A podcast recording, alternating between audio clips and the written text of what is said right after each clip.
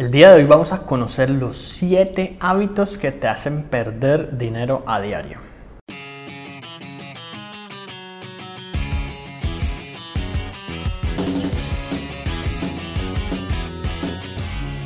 Muy bien, el primer hábito negativo que tienen la gran mayoría de las personas y que les hace perder mucho dinero es gastarse todo el dinero que reciben mensualmente. Cuando tú analizas, por ejemplo, los estados de cuenta de la gran mayoría de las personas, analizas ingresos y gastos y por lo general siempre van a estar en un nivel muy similar. De lo contrario, tendrían ahorros enormes, tendrían su cuenta bancaria o sus fondos de inversión llenos. Entonces pregúntate si esto es algo que te ocurre en tu caso y que de pronto trates de justificar a través de decir que es por necesidad que lo haces o que de todas maneras el dinero no te alcanzaría para ahorrar, lo cual vamos a ver que es mentira más adelante. En este caso, aquí la idea es primero que todo conocer a dónde se va tu dinero en cada una de las categorías, saber exactamente cómo te gastas cada centavo. Para esto es recomendable tener ya sea una hoja de Excel, una libretica en papel o una aplicación en tu celular en donde apuntes cada gasto, también cada ingreso, todo por categorías y después puedas ver básicamente un reporte estadístico que te indique en, en, qué se te está yendo tu dinero como tal. Y posteriormente hacer un presupuesto en el que tú digas, esto es lo máximo que me puedo gastar en esta categoría mensualmente.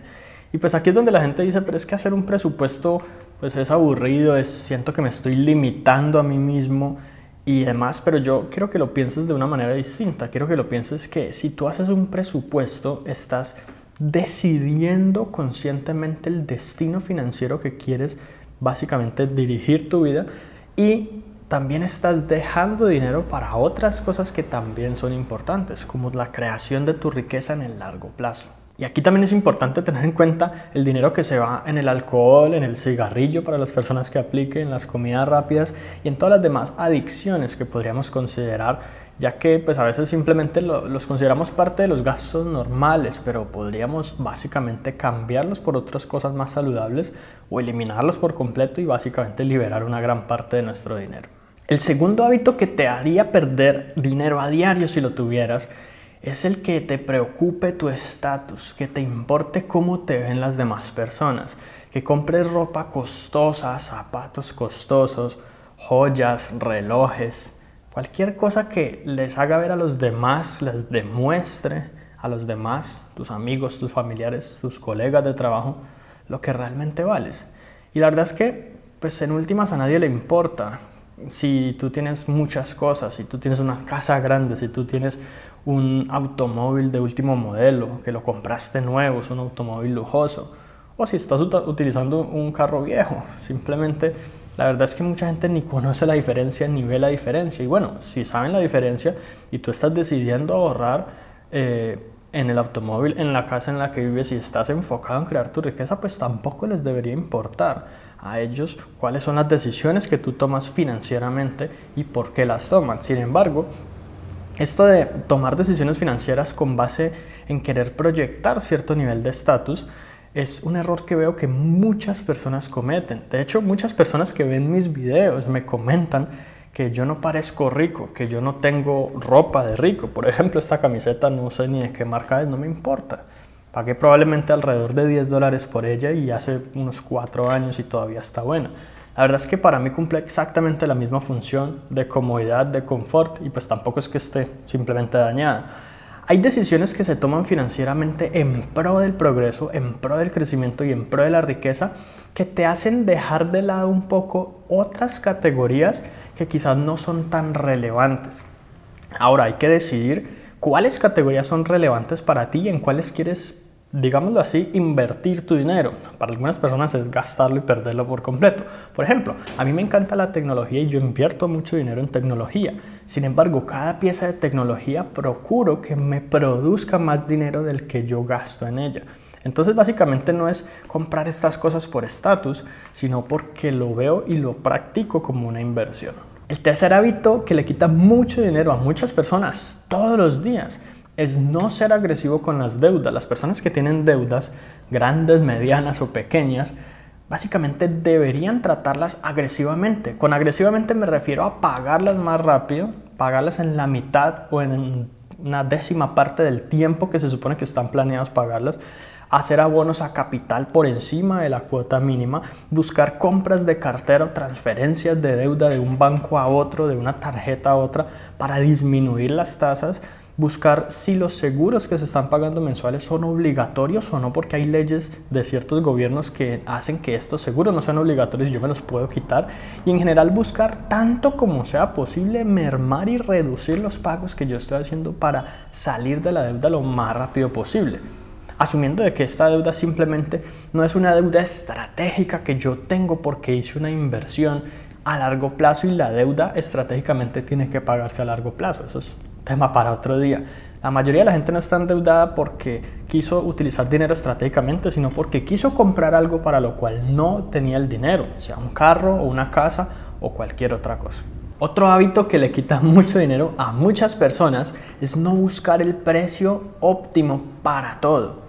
La verdad es que cuando se trata de, por ejemplo, buscar un precio mejor en un centro comercial, en diferentes negocios, a la gente le da pena ir a preguntar a cada sitio a ver cuál de todos lo tiene más económico. El mismo producto. Y cuando se trata, por ejemplo, de un servicio como el plan de teléfono o el internet fijo o alguna cosa similar, pues les da pereza buscar y si encuentran de pronto algo que esté más económico, les da pereza cambiarse hay veces que tenemos pues básicamente una lealtad excesiva hacia las marcas que deja de ser saludable en el punto en que empezamos a perder dinero. Si una marca nos tiene como clientes y no nos cuida como clientes, dándonos, digamos, eh, buenas ofertas, incluso dándonos los precios que les está dando a las personas que apenas se están convirtiendo en clientes.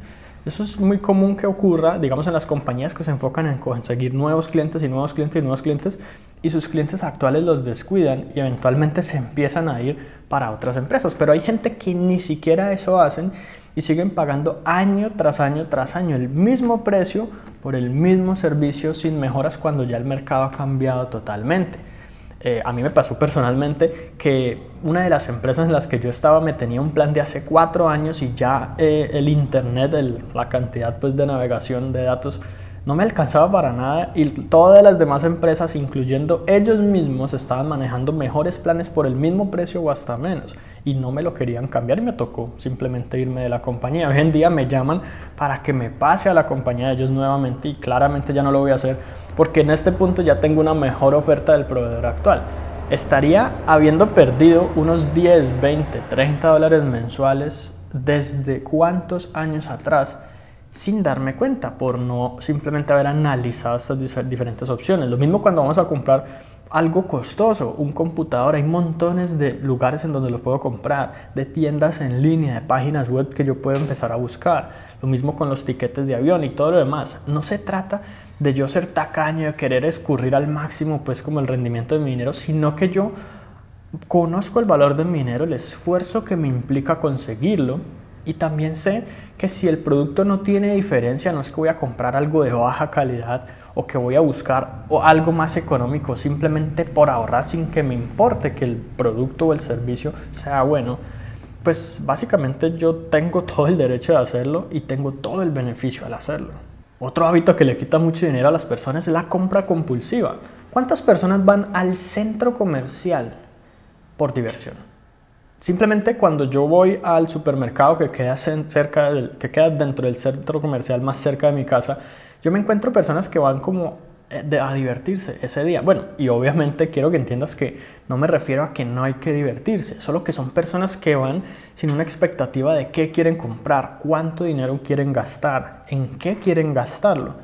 Y van a ver qué aparece, qué se les ocurre, qué ideas surgen de cómo gastarse su dinero. Algunos ni siquiera van con un límite, voy con X cantidad, 50, 100 dólares máximo para gastar el día de hoy. ¿Y cuánto significa esto de mi presupuesto mensual y demás? Y entonces es allí donde las personas empiezan a gastar en lo que no tenían previsto innecesariamente y se les va un poco de dinero más del que pensaban. Eh, la verdad es que pues es cuestión de analizar qué tanto ese entretenimiento y esa diversión valen para ti como para que tú te compres, por decirlo de alguna manera, un café de 10 dólares cuando en tu casa podrías hacer el mismo café por un dólar.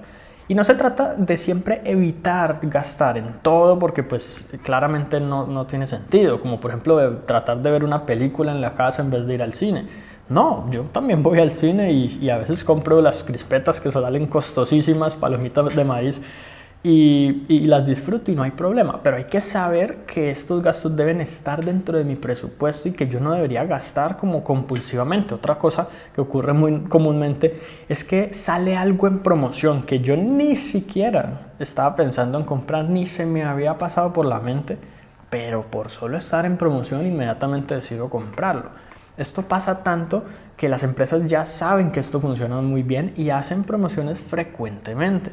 La forma inteligente de manejar eso es que lo que yo sé que voy a comprar de todas maneras, espero a que esté en promoción, si es que puedo esperar. Si no, pues sencillamente busco la, la empresa que me lo ofrezca mejor precio, aún sin promoción y listo. Y otra anécdota muy curiosa es, es, algo que me decía una tía respecto a las compras del supermercado. No solo es irse con una lista de lo que hay que comprar, de manera que cuando yo vaya a algo que no está en la lista realmente me lo pienso dos veces si es que lo necesito.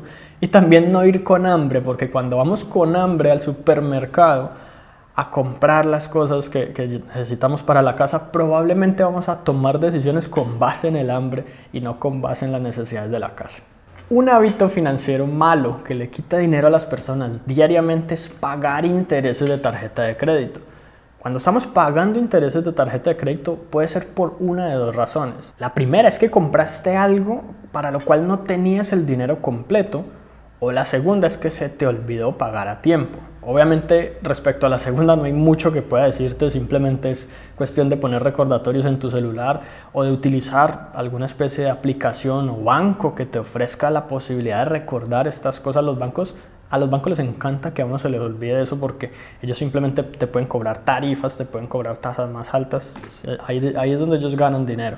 Pero básicamente lo primero que es comprar algo para lo cual no tienes dinero es algo que no se debería hacer con una tarjeta de crédito a menos de que sea el último recurso disponible y que sea por pura necesidad, mejor dicho, el caso extremo. ¿Por qué? Porque las tasas de interés de las tarjetas de crédito son las más altas que hay. Hasta un crédito de libre inversión pagando seguro de vida y seguro de deudores puede ser más económico que una tarjeta de crédito. Y de todas maneras, cuando compramos con tarjeta de crédito estratégicamente, si vamos a hacer una compra en cuotas, deberíamos buscar reducir esa tasa negociando con el mismo banco o buscando que otro banco nos compre esa deuda o haciendo cualquier cosa que simplemente nos mejore ese, ese monto que yo debo pagar. Y como te dije antes, justamente pagarlo lo más pronto posible. En mi caso, yo prácticamente nunca pago intereses de tarjetas de crédito, no recuerdo la última vez que lo hice porque todas las compras que pongo en la tarjeta son cosas que yo de todas maneras compraría. Es prácticamente usarla como si fuera una tarjeta de débito.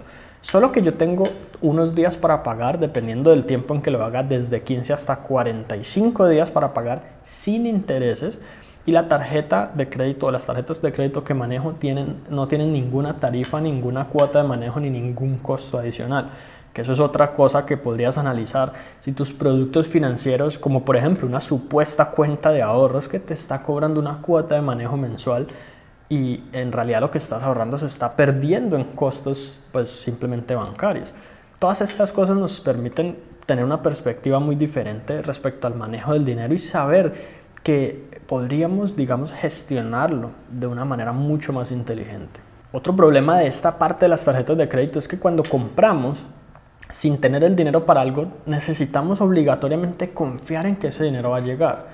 Si sabemos que va a llegar, pues podríamos quizás esperar a que llegue para comprarlo o comprar estratégicamente para 45 días, que si te interesa saber cómo, cómo funciona esta parte, pues puedo hacer un video al respecto, me escribes en los comentarios, pues qué te parece. Pero el otro problema no es solo confiar en que el dinero va a llegar, puede que llegue, sino que es muy caro. Simplemente, como te decía, los intereses sencillamente son demasiado costosos y no valen la pena para nada. Y finalmente, el último hábito que le quita mucho dinero a las personas es guardar el dinero en una cuenta de ahorros o peor aún en una cuenta corriente. El dinero que les queda disponible mensualmente, el dinero que incluso están ahorrando para ya sea comprar una casa o algo así, o sea, cualquier fondo de inversión, cuenta fiduciaria, casi cualquier cosa menos una cuenta corriente o una cuenta de ahorros te puede generar mejor retorno y mejor interés. Quizás las cuentas de ahorros hoy en día son algunas de las más grandes estafas financieras que nos hemos acostumbrado a aceptar, porque los ahorros solamente son los que nosotros hagamos, pero básicamente se convierten en lo mismo que una cuenta de depósito. Te dicen que te generan intereses y rendimientos sobre tu dinero, pero es tan poquito que cuando uno hace las cuentas definitivamente no vale la pena en lo más mínimo. Pero sí hay otras opciones que te permiten generar mejor interés. Pregunta en tu entidad bancaria o en otras entidades bancarias qué opciones tienes para este tipo de manejos. Algunas puedes empezar con 20, 30, 50 dólares, pues o el equivalente en tu moneda local, tú harás la conversión. O sea que no se necesitan grandes cantidades de dinero te generan intereses y rendimientos diarios y tú puedes colocar dinero en ese, depositar dinero allí y sacarlo en cualquier momento sin límite y sin restricción, sin costos y sin tarifas. Depende de la entidad bancaria, pero por lo general ese es el manejo. Así que tener dinero en una cuenta corriente de ahorros no tiene sentido y te hace perder dinero todos los días. Una vez más te recuerdo que no se trata de ser tacaño, no se trata de no disfrutar la vida.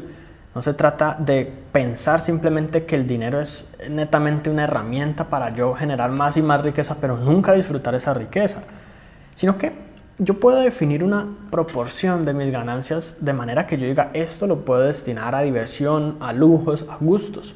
Pero lo que pasa es que las personas pobres, las personas de clase media, por lo general piensan que están por encima de esos pequeños gastos. Piensan que merecen esos lujos o esos gustos.